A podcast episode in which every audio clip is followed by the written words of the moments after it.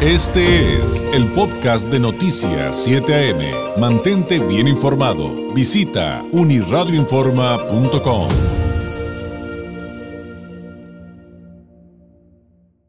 Le agradezco enormemente que en esta mañana de viernes, aquí en Noticias 7 AM, nos eh, tome la llamada del ingeniero Arturo Espinosa Jaramillo, Jaramillo eh, secretario de Infraestructura y Desarrollo Urbano del Gobierno del Estado de Baja California, de la SIDURT, como le decimos eh, para resumirlo. Ingeniero, ¿cómo está? Muy buenos días. ¿Qué tal, David? Muy buenos días. Eh, buenos días ahí a tus radioescuchas, a tus este, gentes que te siguen y muchos buenos días ahí a, la, a toda la zona de, de Tijuana. Gracias, gracias, ingeniero. Oiga, ¿por dónde empezar? Porque, a ver, hay varias obras, algunas de ellas enormes, y ya sé, ya sé que, pues, siempre se generan problemas porque se cierran vialidades, luego pues que vienen las lluvias y demás, pero pues ya se imaginará, sobre todo después de las lluvias, ingeniero, pues mucha gente decía, pues esto que está peor ahora el tráfico, la movilidad y cuándo se va a solucionar y eh, porque están haciendo obras aquí, allá y está cerrado o está parcialmente cerrado y luego, etcétera. Ya me imagino que eso se lo han de decir todo el tiempo, ingeniero, pero ¿cómo, cómo resumir lo que está sucediendo específicamente en el municipio de Tijuana? Eh, con las obras que hablamos mucho del Nodo Morelos, del Rosas Magallón, pero no es lo único. No, mira, este, gracias por, por darnos la oportunidad de también retomar un poquito obras que ya hemos llevado a cabo, que, que esta administración ya le podemos sumar algunas ya ejecutadas y, y dando muy buen servicio, como este el Lázaro, lo que es este el Corredor 2000 y Casablanca, que realmente se portó bastante bien ahora con las lluvias, eh, lo que es el Magisterial, que no es exactamente Tijuana, pero es el puente que está ahí en Rosarito, que se construyó, lo terminamos, complementamos esa obra con más de 20 millones de pesos de conceptos extras que no estaban incluidos ahora que arrancamos nuestra administración. Y ahorita pues traemos eh, fuertemente, casi eso va sumando eh, en Tijuana con los tres obras, Casablanca, eh, Los Olivos, lo que fue también el, lo que estamos ahorita, perdón, ahí en el Morelos y en el Alamar serán, ya llevamos casi 1.500 millones de pesos en entre proceso y terminadas. Y ahorita pues sí, dándoles las, ahora sí ya pensaría yo las últimas latas ahí en Terán y Alamar, eh, reparamos o recanalizamos unos escurrimientos fluviales muy importantes que bajan de Otay para que ya no les diera lata en una callecita que estábamos usando desvío, pero ya quedó, ahorita los desvíos ya están dentro, ahora sí de, nuevo dentro de la obra.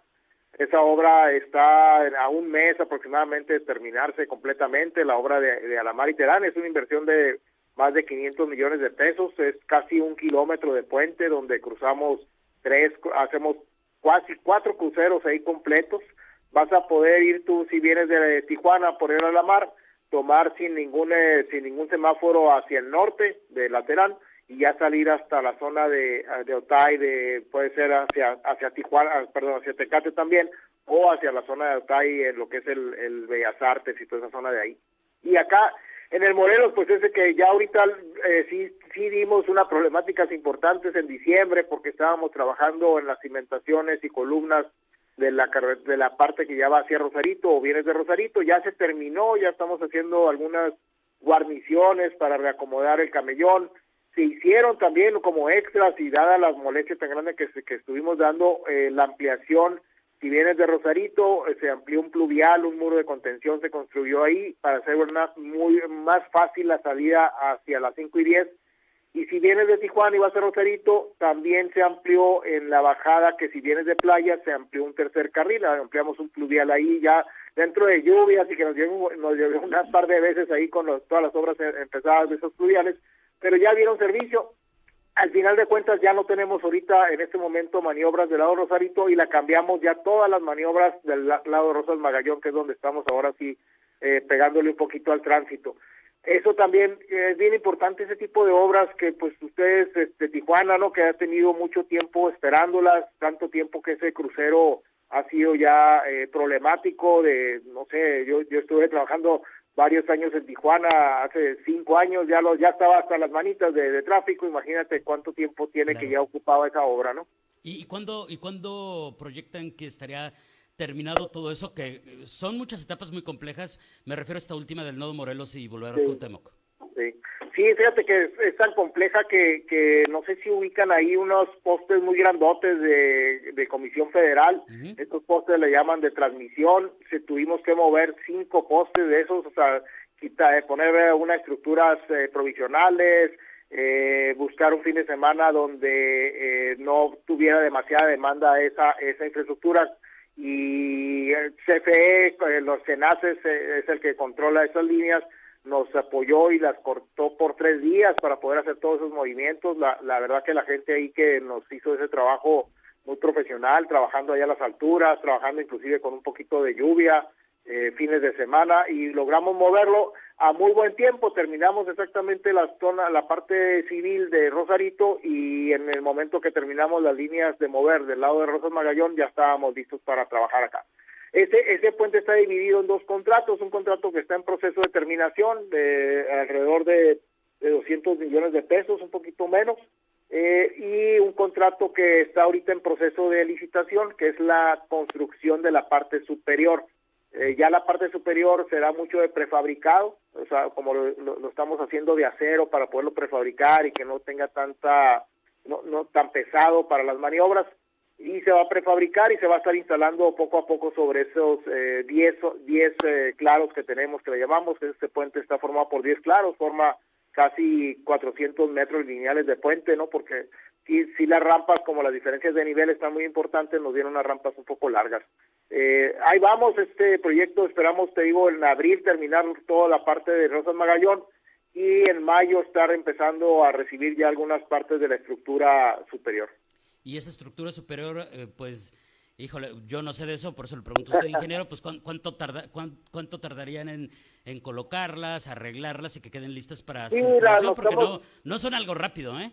No, no, no, no, son, eh, la verdad son cuántas, eh, 200 toneladas, fíjate, aproximadamente, ¿no? 200 toneladas de pura acero, que hay que, le, deja tú la, la, la, luego la maniobra de las grúas para estarlo subiendo y todo eso ahí vamos a estar afectando, pues trabajaremos ahí esas maniobras ya de noche o el fin de semana para, pues ni modo, ¿no? Vamos a afectar, pero lo menos posible. Pero sí nos va a dar, la verdad, hasta muy probable septiembre, ya de máximo sería octubre, porque tampoco no es, sí está complicado, yo le llamo una obra brumosa, por lo grande, ¿no? Eh, un poquito complicada, también algunas piezas que puedan tardar un poco de tiempo para llegarnos, que son unos aisladores sísmicos, también vamos a instalarlos en, también ahí en Tijuana para que podamos tener esta, esta estructura muy, muy confiable. Muy bien.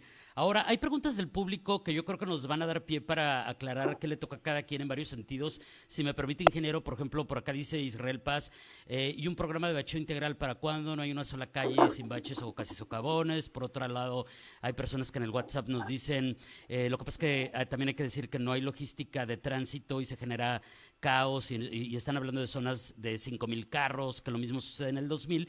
Y le digo que esto nos lleva a algo más complejo Em, porque hay obras municipales, hay obras estatales, hay obras federales, y si lo estoy diciendo mal, ingeniero, por favor corríjame, pero además de, que evidentemente pues tienen que trabajar de manera coordinada, ¿qué le toca a cada quien en toda esta serie de, elementos de esta cadena de valor? ¿Cómo, entenderlo? ¿Cómo resumir algo que además a la ciudadanía a veces nos cuesta trabajo aterrizar eh, y entender qué le toca a cada área, ¿no? A cada, a cada nivel de gobierno o incluso a veces a cada poder, si nos vamos al tema del presupuesto, ¿no? Así es, mira, bien, clarito soy, y a pesar de que luego te lo pudiera, te lo voy a explicar un poquito más amplio con el tema de cómo, cómo interfieren los otros, los otros niveles de gobierno. Todas las vialidades, todas las vialidades, toda la vía pública en general, en un 90, más de un 90% son responsabilidad del ayuntamiento. Hablando de vialidades, bulevares, eh, libramientos, ¿no? En este caso. Ahorita, por ejemplo, la única sí responsabilidad que tenemos como gobierno del estado es el corredor 2000, que ya traemos una un esquema para, para renovarlo completamente la parte norte. ¿Ese, es, el proyecto que incluye un carril confinado para los camiones? Sí, así es, ah, exactamente.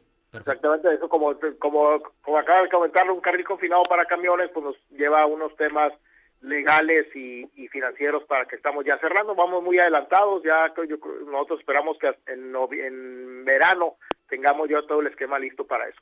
Pero lo que sucede es que, bueno, los ayuntamientos pues se van haciendo grandes las, las, las ciudades, en cierto tipo de obras no terminan de tener la disponibilidad financiera y es donde empieza a ayudar en primera instancia el gobierno del estado, como en este tipo de obras mayores, no, no nos metemos tanto a detalle en obras de colonias, en obras de, de mm, vialidades internas de la, de la ciudad, y nos metemos más a este tipo de obras como el Morelos, como el Casablanca, como los Olivos, como el, tema de la cadena del Terán y, y Alamar, y vamos solucionando ese tipo de inversiones, ¿no? Como te decía yo, traemos más alrededor de 1.500 millones ya con estas obras que acabamos, que siguen en proceso y las que hemos llevado a cabo ya en Tijuana, que hace tiempo que un estado no le invertía tanto a, la ciudad de Tijuana y a otras ciudades también del estado. Y, y las obras federales, pues ahorita se nos combinaron con, con el, el, asunto de la garita de Otay 2, ¿no? allá en el Limón Padilla, que, que será muy importante que ya ellos están pensando que antes de que salga la administración federal la terminen y el trabajo de acá del viaducto elevado que pues nos está nos va a dar mucha problemática ahí en la internacional que ya la está dando. Eh, ellos están ya empezando a trabajar eh, físicamente en el cañón Zapata en la colonia Libertad y esperaría que arrancaran ya la parte del pudiéramos decir de que cruza frente a San Isidro no para o la salida a la garita de San Isidro para también tener ese frente de trabajo entonces, esos son los niveles, ¿no? Pero la responsabilidad principal de vialidades, vía pública, es la primera instancia y que la que mayor abarca como responsable es el ayuntamiento correspondiente. Y en cuanto a lo que son obras estatales y que dependen directamente de la SIDURT, eh, ¿hay algo más que se vaya a hacer en Tijuana durante este 2024 o principios del 2025 que ya tengan proyectado?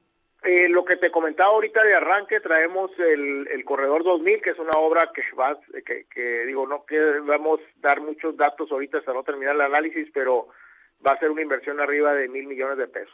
Es enorme otra vez el, la inversión la inversión en la zona. Eh, y, bueno, ingeniería, se imaginará que del público nos están preguntando de, de, muchas cosas y pues la verdad es que a veces nosotros no, no sabemos qué le toca a cada quien que, que, me regresa a lo que estábamos platicando hace ratito y le agradezco mucho su explicación, pero dicen, por ejemplo, eh, que qué pasó con la obra de playas de Tijuana, Parque México y Andador, eh, con una inversión que supuestamente ya estaba pagada, que a quién le toca porque pues no ven respuesta ni de Estado del municipio, eh, luego que si la, bajada de la central camionera, se hace que si tienen pensado algo ahí, y, y bueno, eso, le insisto, ingeniero, nos regresa ah, al, tema de que, bueno, eso pues de entrada parecería que es municipal, pero hay veces que el Estado le entra o la Federación le entra a resolver algo, ¿no? Sí, así es, fíjate, y también comentabas un poquito, lo, lo dejé fuera, el tema de mantenimiento de vialidades, que te digo, la primera responsabilidad de esa es totalmente municipal. El año pasado invertimos creo que alrededor de 100 millones de pesos en una serie de, trabajos eh, por las mismas lluvias del año pasado en Tijuana y ahorita pues está la gobernadora buscando con el secretario de Hacienda cómo hacer un buen paquete también para para Tijuana, ya se lo presentamos, un paquete de ojalá que mm, sería muy complicado confirmarte que lo podamos hacer en, un, en, 12 meses, pero sí tenemos un paquete ya identificado de, de un millón de metros cuadrados que reparar. Y estamos yendo mucho en el tema eh, nosotros como Estado y un poquito con mi área técnica de de reencarpetados más que de bacheo, bueno, tienes que hacer bacheo y luego poner, instalar una carpeta asfáltica ya ya corrida, ¿no? Pudiéramos decir, ¿no? Por todo el ancho y, cierta longitud.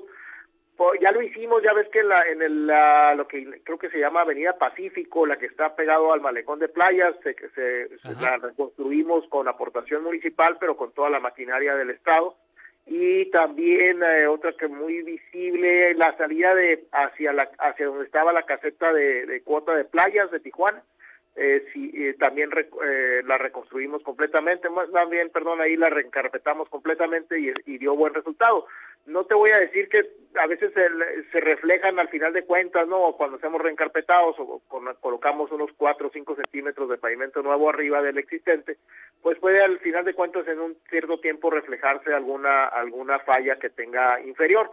Tratamos de que las que vemos ahí las reparamos y luego hacemos este reencarpetado. Entonces está la gobernadora buscando la, recursos para para lograr un paquete de un millón de metros cuadrados de reparaciones y rehabilitaciones, que creo que ya esa parte eh, ya haría una, una pequeña diferencia ahí en Tijuana.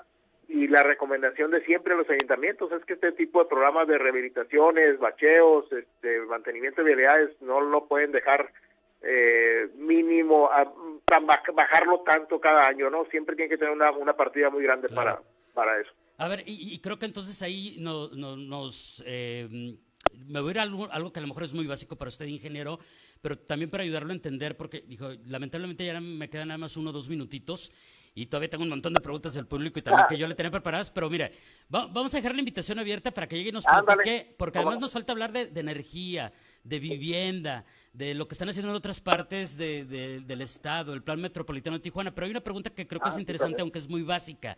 Dicen, ¿cuál es la diferencia entre pavimentar y reencarpetar? No solamente desde el punto de vista eh, eh, de operativo, sino de costo, que creo que eso puede ser interesante, ¿no? Y hay, hay un costo importante entre la nueva pavimentación, vamos a llamarle una pavimentación donde no exista nada o, esté totalmente dañado, que tengas que reponer todo, hay un costo eh, que puede significar hasta el doble de una repavimentación, que es lo que a veces llevamos a cabo cuando ya las vialidades están muy dañadas, se hace un bacheo previo y luego ya se colocó el pavimento encima.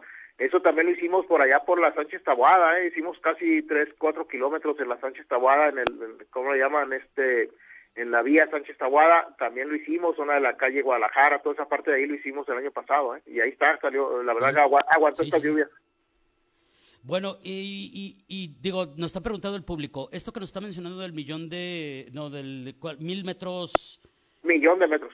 A ver, sí, sí, porque dice, dice, a ver, lo pueden repetir porque este, sí, dijo un millón de metros cuadrados y que si es entonces esto un programa, nos preguntan, ¿eso del millón de metros cuadrados es emergente o es adicional a lo que ustedes ya habían planeado que necesitaba Tijuana? Mm, no, no, no, mira, acuérdense, ahorita volvemos a repetir, la parte real, real de mantenimiento de vialidades no es un tema estatal, es un tema que, que, que surge como por la gobernadora, por, por verlas. Es, es justamente lo que estamos platicando hace ratito. Sí, así es, así es, no, es un, es un, vamos a podríamos llamarle un plan emergente de parte del Estado como apoyo hacia Tijuana y a, todos los municipios, ¿eh? le preparamos un proyecto a la gobernadora importante para todos los municipios, este, y, pero Tijuana, claro, es el más grande, ¿no? Un millón de metros cuadrados es, es una, es una importante cantidad lo estamos lo estamos armando la verdad este nosotros pensaríamos que hay que revisar cómo vamos con los ingresos de, del estado y buscar cómo llevarlo a cabo. Eh, la, como es la gobernadora no creo que nos lo deje pasar así es que sí lo vamos a, llevar a cabo. ya, la vi jalándole las orejas a todo. Oye ingeniero le agradezco enormemente nos quedamos cortísimos eh, porque también hay otras dudas que se dirá de lo mismo que le decía el origen de entender que le toca a cada quien.